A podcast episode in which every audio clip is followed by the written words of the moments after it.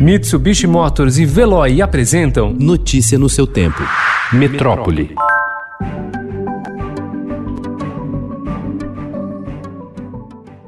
O Conselho Municipal de Educação de São Paulo prepara uma resolução para deixar claro que os pais podem optar por não mandar os filhos para a escola durante a pandemia, mesmo com o retorno autorizado pelo Estado. A maior cidade do país, com 12 milhões de habitantes, toma a frente em um debate que tem preocupado famílias de escolas públicas e particulares. Sem o controle da pandemia no Brasil, alguns pais resistem a aceitar uma retomada do ensino presencial nos próximos meses.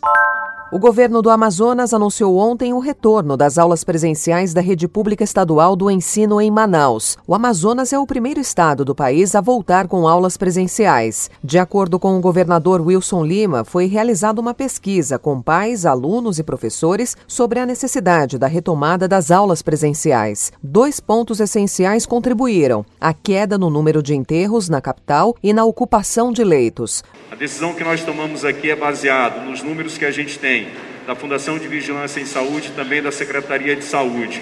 Esses números caíram significativamente, eles estabilizaram e a gente torce para que eles continuem caindo, para que a gente possa efetivamente voltar a nossa vida à normalidade. Já a presidente do Sindicato dos Trabalhadores em Educação do Amazonas, Ana Cristina Rodrigues, informou que uma Assembleia Geral será convocada e uma greve não deve ser descartada. Instituições de ensino privado retomaram as atividades em Manaus no dia 6 e dizem não ter enfrentado problemas.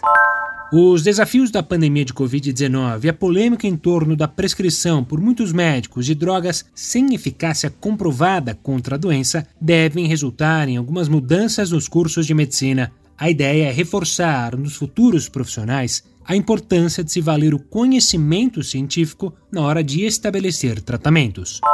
A Justiça do Rio de Janeiro proibiu a venda e a publicação na internet de um livro que orienta pais a educarem seus filhos por meio de castigos físicos. A publicação O que toda mãe gostaria de saber sobre disciplina bíblica, de Simone Gaspar Quaresma, sugere que os castigos sejam feitos com o uso de vara e colher de silicone e as agressões não ocorram em locais visíveis.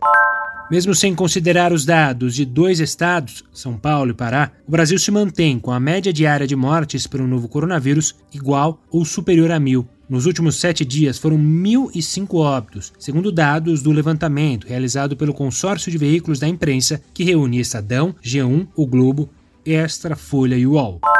Novos resultados do inquérito sorológico realizado pela Prefeitura de São Paulo apontam que pelo menos 11,1% dos moradores da cidade contraíram o novo coronavírus, o que representa 1 milhão 320 mil pessoas com mais de 18 anos. Os dados da fase 2 do levantamento foram divulgados ontem de manhã pelo prefeito Bruno Covas em coletiva de imprensa. Depois de 133 dias sem a presença dos fiéis, o Santuário Nacional de Aparecida, maior templo mariano do mundo, retomou as missas presenciais nesta terça-feira em Aparecida, interior de São Paulo. Com as regras de isolamento social, o público é limitado e as celebrações continuam sendo transmitidas pelos meios de comunicação da rede Aparecida. As romarias de outubro, em comemoração à padroeira, continuam indefinidas. A suspensão da greve dos metroviários em assembleia extraordinária virtual realizada no início da madrugada de ontem provocou atrasos, aglomerações e desinformação em muitos de seus usuários nas primeiras horas da manhã. Parte das estações do metrô de São Paulo não reabriu às 4h40 da manhã porque muitos funcionários do plantão noturno não foram trabalhar às 11 horas da noite de segunda-feira. Por volta das 7h30 da manhã, o metrô informou que todas as estações estavam operando normalmente. A prefeitura suspendeu o rodízio por todo o dia. Notícia no seu tempo. Oferecimento Mitsubishi Motors. Apoio Veloy. Fique em casa. Passe sem filas com o Veloy depois.